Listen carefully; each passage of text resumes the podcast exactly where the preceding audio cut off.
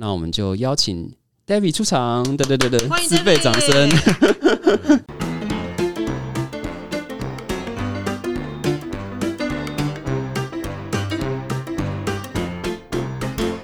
大家好，我是 David。嗨，David，那你可以自我介绍一下吗？嗯，要介绍什么呢？呃，介绍什么？好，你的背景我，我们的背景，对对，身来宾第一次坐车之后要介绍什没有么？什么特别啊，做你的就是说你学你现在在念研究所，念什么科系啊？然后为什么会想要成立这个专粉丝专业啊？我我本身是高雄人啊，然后对，小时候的时候，这小时候的时候会喜欢读书，然后喜慢慢喜欢一些外国建筑，例如说意大利罗马，觉得说他们的文化老房子很精彩、很漂亮，但后来会慢慢的回来发现，其实我们台湾也不输给他们，我们也是有很精彩的建筑，还有很漂亮的、很精彩的文化、很漂亮的建筑啊。然后也会想要去了解我们高雄在地这边的东西，所以后来就嗯读建筑系，想要再更了解一些关于建筑的东西。建筑系就是建筑系出身的有些，人会问说、啊，建筑系都要设计房子，要看这些旧的东西干嘛？可是其实就是我们要设计房子，要去去了解对他们的历史，有要有很多以前人盖房子是有他们的智慧啊。旧房子超有技术的呢。啊嗯。他们的智慧啊，还有说他们盖这些房子的理念，其实很多值得学习的。对啊，对啊，像我们那时候，我们不都在灰色嘛？日式的木器的房子完全都不用，完全都不用钉子，嗯嗯，对对，他直接这样卡算好，榫的那用卡榫种靠靠靠。靠你看那强个要算多精准，嗯。那超厉害的。那那你那时候成立高雄老屋集啊，你就是初衷就是想要让大家更把他自己看到的老屋放进去这样子，还是说你想要本来是想要定期 PO？像这算是然后，因为老屋吉他算是它不是粉丝团，它是一个让大家可以一起去分享哦。它是一个社团啊，对对对对对，不好意思就是像。刚才大家你们说的啊，台南从以前会觉得说台南的对于历史文化保存很好，大家都喜欢去台南参观，喜欢去那边玩。可是，一讲到高雄，我们以前大家会说高雄有什么特色，有什么 可以啊，就去的地 o l 方了啊，没有啦。大家会说高雄是文化沙漠。可是，嗯嗯，我们先讲自己好。我我突然想到另外一个地方，可是我怕讲了 得罪那个县市。我们讲高雄好。你说，你说，嘿，可是都其实真的，如果再继续了解下去，发现我们东西不不会很很少啊。我们这边有很多台湾第一的东西，历史上第一个第一个外国人来到台湾的传教士啊，第一个医学院啊，然后第一个嗯电扶梯的百货公司，还有日本时代整个南南台湾最大的一个港口现代化都市，然后往东南亚、往全世界开放的港口，我们是有很大的一个一个潜力、很大的文化背景，只是因为我们比较晚开发，所以比较没有他们那么深的历史，被台哦南捷足先登了对。啊。但是其实我也还好啦他们。有他们的文化特色，我们有我们自己的特嗯色啊，因为我们都是港口，我们有很开放、包容性、多元性，我们有各种族群，其实台南也有港口啊，只是说台南港口没有高雄港的环境好了。对啊、所以后来日本人比较聪明，对他是着重发展在高雄港，因为台南之前也是有港口。对，例如我们有高雄在地人啊，然后有澎湖人，很多澎湖来这边，我也是半个澎湖人，哦，然后也会有鹿港人啊，台湾各地其他人，甚至然后后来还有外省人，嗯还有那个伊斯兰教的人，嗯。伊斯兰教徒，对。以，前还有日本人，还有外国人，各地的族群在这边，这是我们一个文化的包容性特色的地方，然后也会反映在老屋上面，对。哦，是是反映在老屋上面，是对就是各种他们的建筑筑特色啊，对。澎湖啊。都，会出现在我们高雄这里。所以我们晚发展也是有好处，因为我们比较晚发展，所以当我们要发展的时候，那个呃，大家其他的地方的人口都想拼想要移进来，嗯然后来赚这一笔钱，所以这个时候反而造成我们的多元化特色。那你那个时候老高雄老屋集就是你比较会去看哪个年代，或者是你对哪个人部分哪种老房子你会比较有兴趣？其实都会看，因为当时都是因为那一阵子，其实到现在都是啊，一直都很多老房子被拆除的消息，而、这些老房被拆掉后都被遗忘了。但是，所以我会希望说，有这个社团创立起来，不不只是分享老房子以外，也是可以让所有的高雄人可以来了解说我们自己有什么东西，我们原来有这些老房子，这个我们自己的特色是什么，然后慢慢对我们自己的文化有自信。所以就是说，不会只限定哪一个时代，就是其实每一个时代啊，不同时代都各有它自己的特色，不同文化都有。像你们刚刚有说有清朝的、啊，有原住民的荷兰时代，还有对，外省人这些。例如说原住民，嗯，他们都是有一些他们用自己的在地的食材、自然食材去，哦，对对，食材，对对对，然后汉人的话，就嗯是会像三合院啊，他们会呈现出一些传统的家族啊风水观念在这里面。嗯。日嗯，本时代的时候，像你们说，就是带来很多西方或是甚至日本本身的文化，对然后用这些最新的材料，然后去呈现出跟我们台湾在地的气候去融合，呈现出我们在地的特色。甚至到了战后，现代主义就是很简单的东西，嗯但嗯，是这个时候他们也是为了要因应战后那种比较经那个资源比较匮乏的时候，他们用这些材料去做出他们最好的作品，也是有很多很棒的作品出现。所以每一个时代其实都是有他们自己的特色。你知道刚刚 David 为什么说有也有因应台湾气候吗？因为台湾很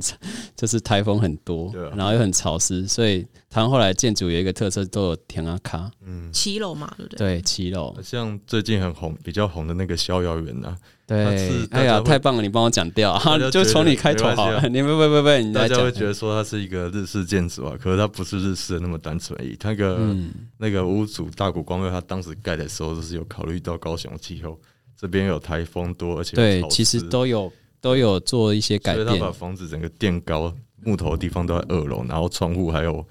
木窗可以保护里面，还有避雷针等等的，这都是为了呼应台湾的气候。哦，刚刚 David 讲那个重点，如果你去看一些有一些日式老屋的话，它都会有垫高的动作。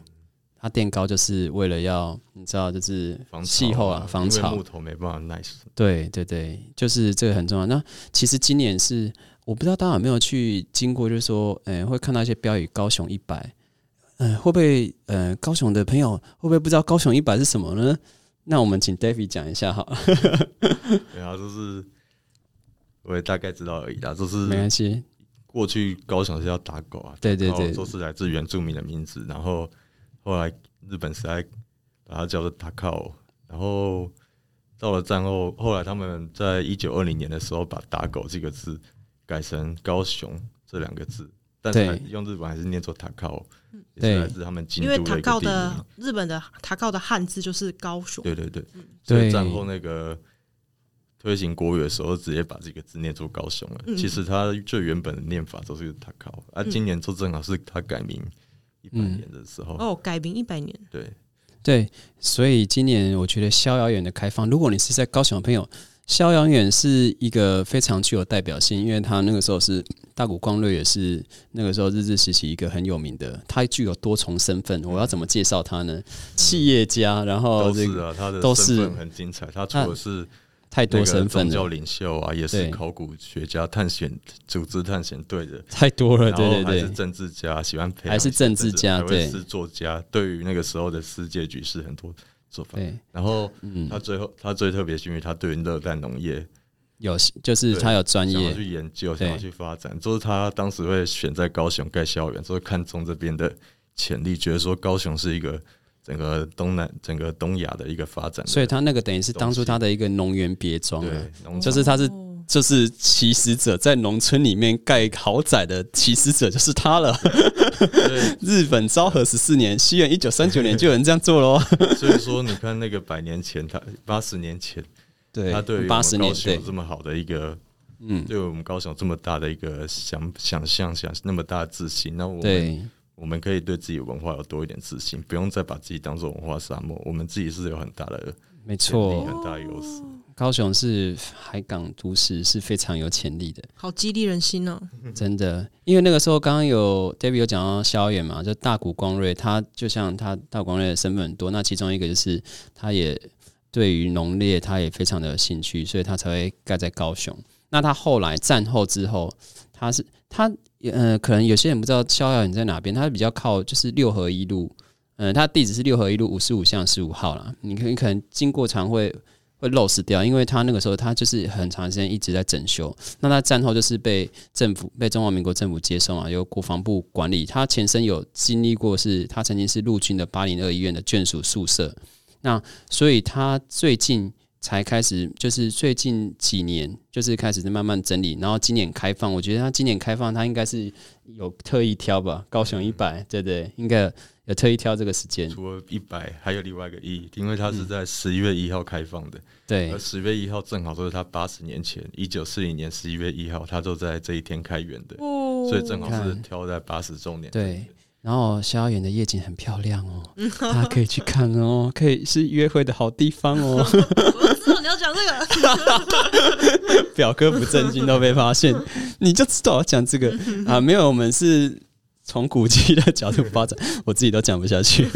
继续啦。对啊，那我还想要再介绍一个景点，就是石鼓的仁堂文创园区啦，因为它以前是糖厂。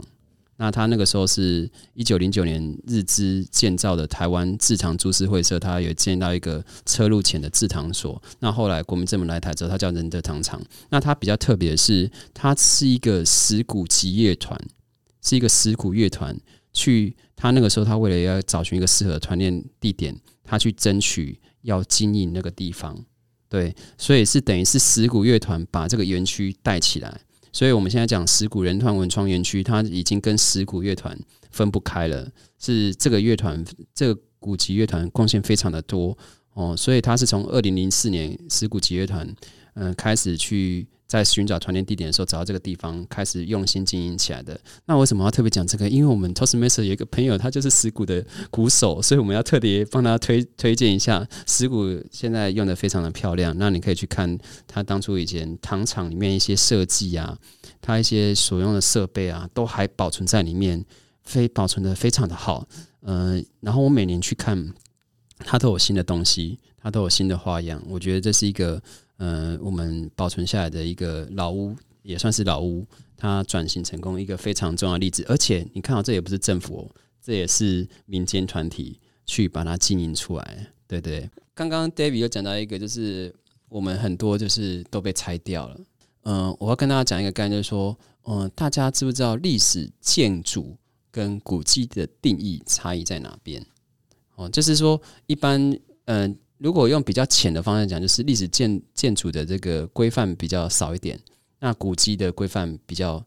比较严谨。就是如果你要针对历史建筑做一些整修啦，然后做一些其他的用途的运用啊，它是比较能够转换，古迹比较没有办法。可是呢，它在呃，它这个历史建筑呢，它是在九二一地震之后，它在文资法里面，它有在特地画一个历史建筑出来。可是那个时候的历史建筑呢，它并没有规范说，呃，它并没有很强烈的法则去规范它不能拆，所以常常会，呃，这个文化局把它规范，哎、我去认定这个是历史建筑，然后那些业主会就很紧张嘛，我被让你被你认定历史建筑之后，我就赶快拆。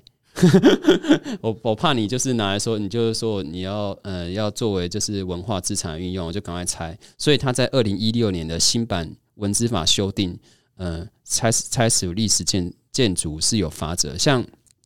我们就有一个，像我们知道一个那个鼓山国小的四海之家旅社，对，它就是被认定为，它就是之前被认定为是历史建筑，然后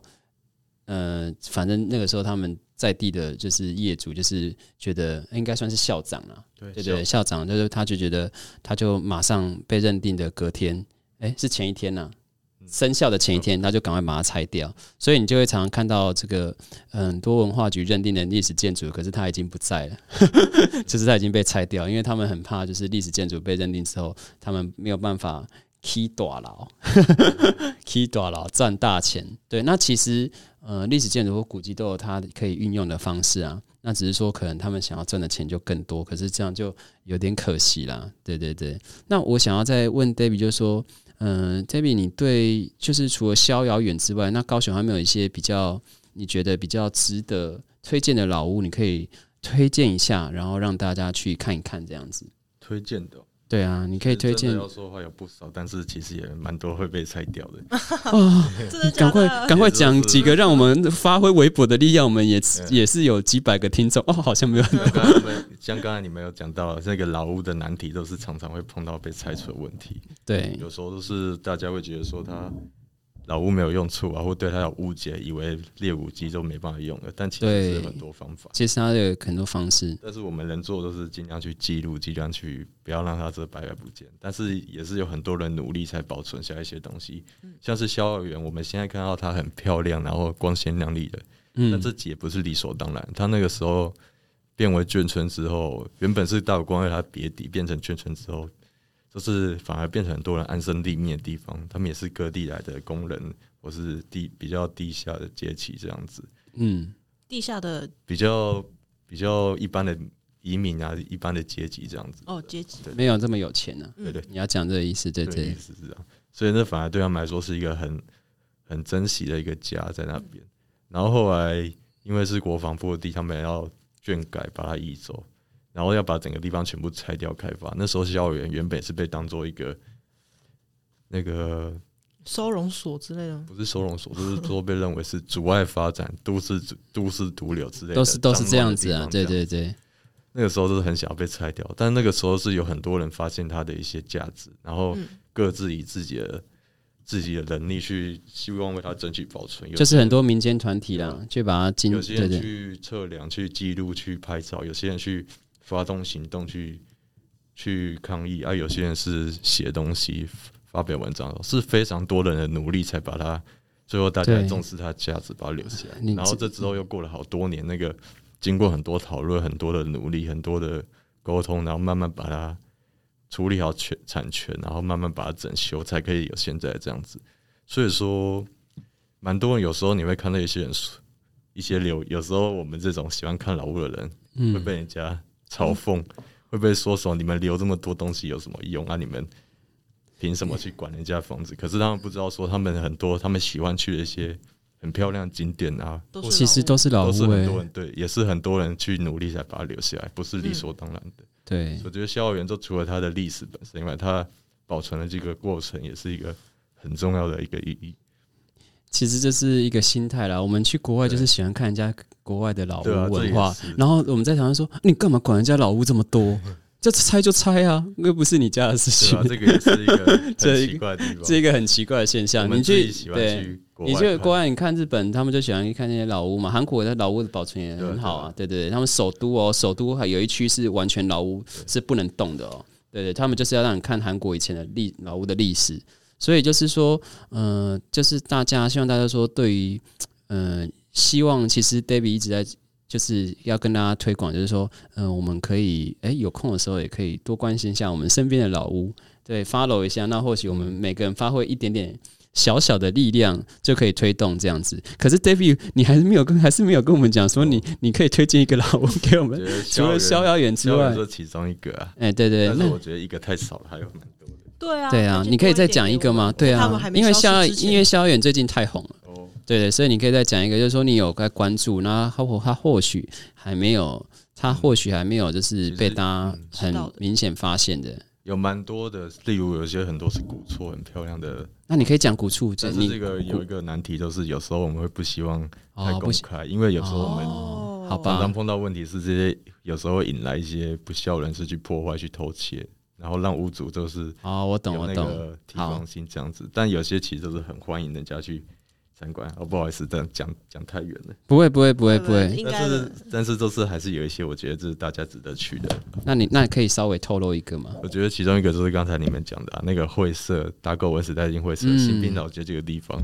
这个地方其实在几年前也是被叫说要开发成停车场，说要嗯把，它拆掉变停车场才才对地方发展有用啊，才有对这样才有好处啊。可是他们没有想到的是，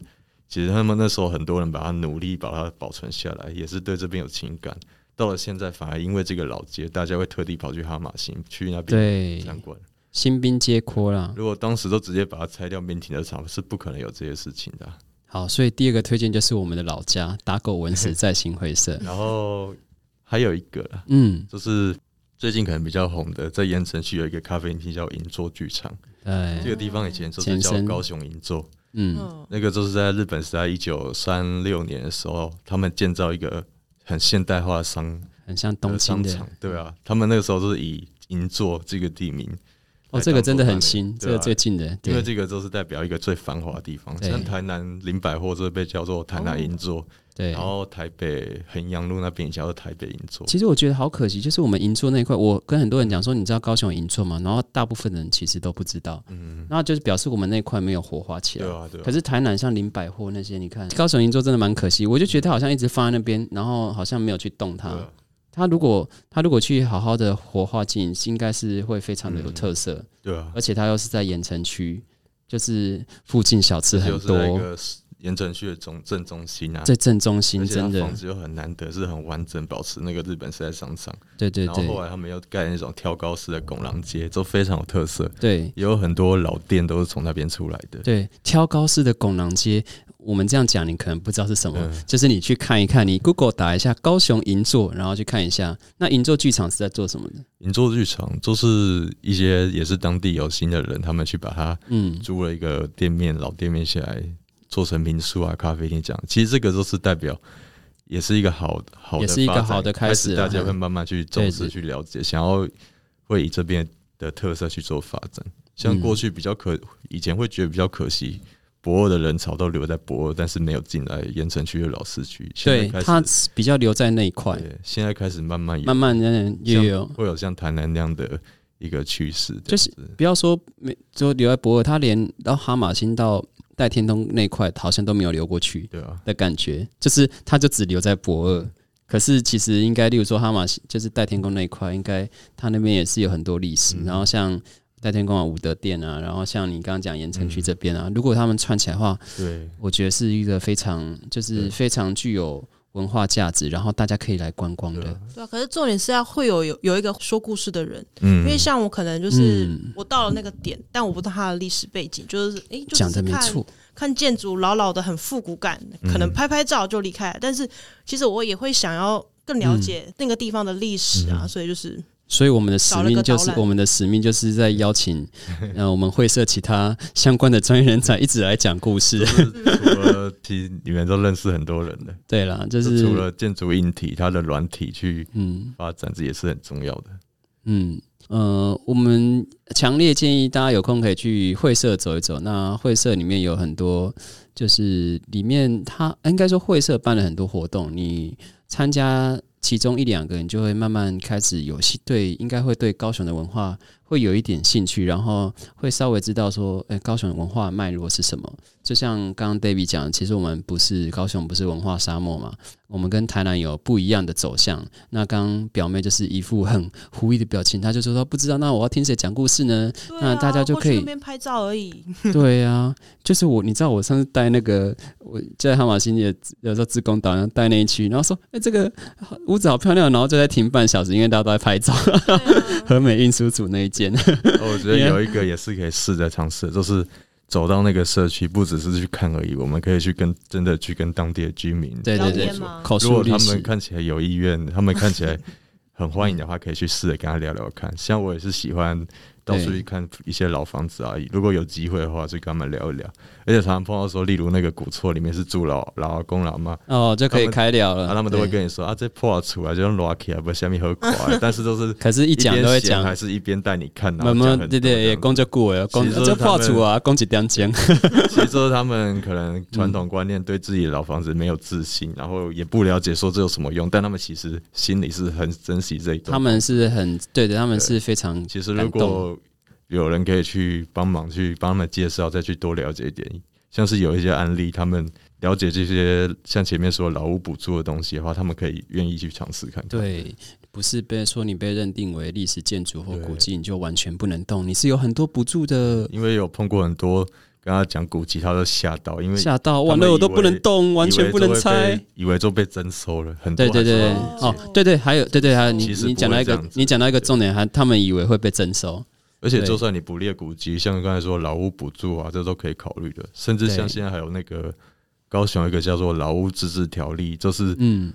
像是你法规让建筑法规上面允许你，例如说你这种老街屋牌楼错，你那个牌楼面可以留下来，然后后面改新的，都允许你这样子。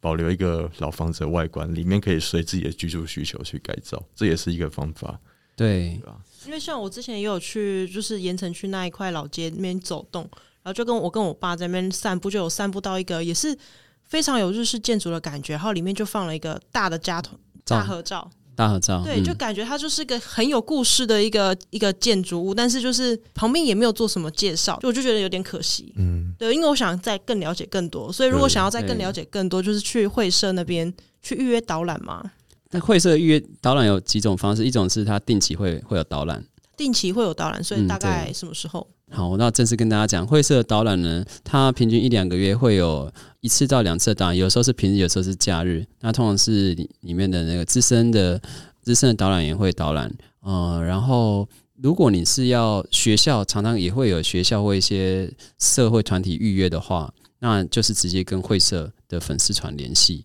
然后所以定期导览是不用预约的。定期导览是报名。哦，报名，然后线上缴费就可以了。那通常，呃，因为会社的导览的用意其实是要推广，让大家知道在地文化，所以它导览的费用其实也不会很贵。这是通常全天下来一天下来大概可能是八百块，可是可能它还会有一个实作的课程。如果是半天的话，可能就是三四百块，两三百块哦，其实很便宜。全天跟半天的，有啊，因为有些人他前天他会受不了，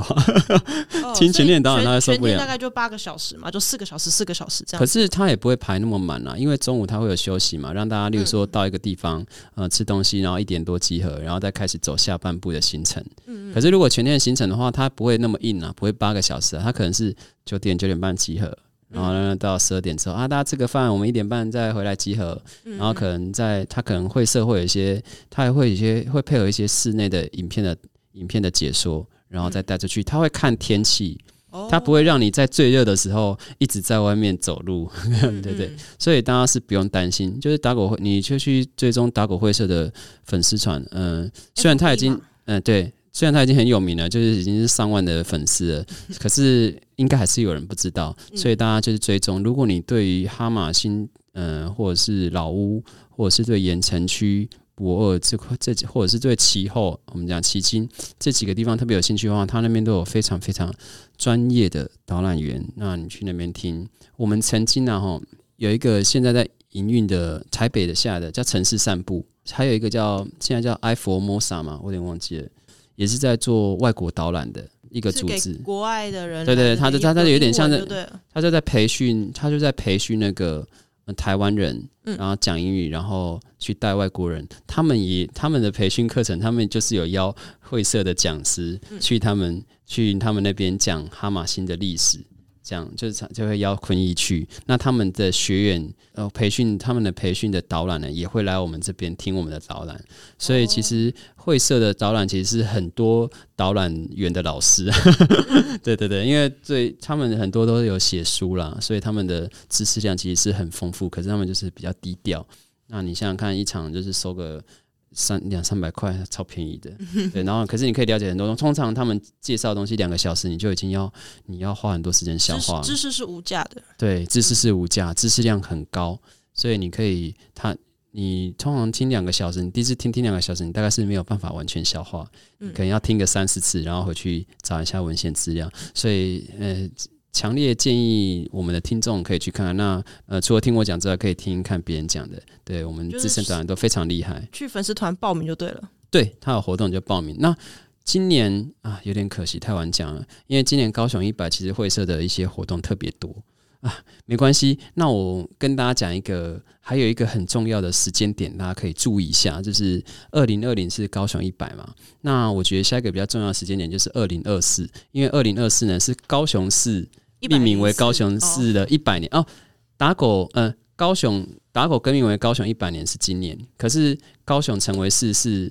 呃在后面四年的事情，所以是我们往后往后推，就是高雄市成立一百年是二零二四，因为它是一九二四年才改为高雄市的，所以二零还有四年，二零二四年还有会有很多活动，不会不会啦，中间这几年还是会有很多活动啊。只是二零，我是说二零二四年还是一个大年，应该会跟高雄市更名一百年，应该还会有很多非常非常棒的活动。那我们就慢慢的期待这样子，对啊。那表妹你有没有什么想要问 David 的？对啊，我想知道，哎、我们要怎么尽我们的绵薄之力去哦帮助这些好重要老屋？对对，你觉得我们应该要怎么我要怎么做？一直去去炒，，一直去炒文化局哦，没有了，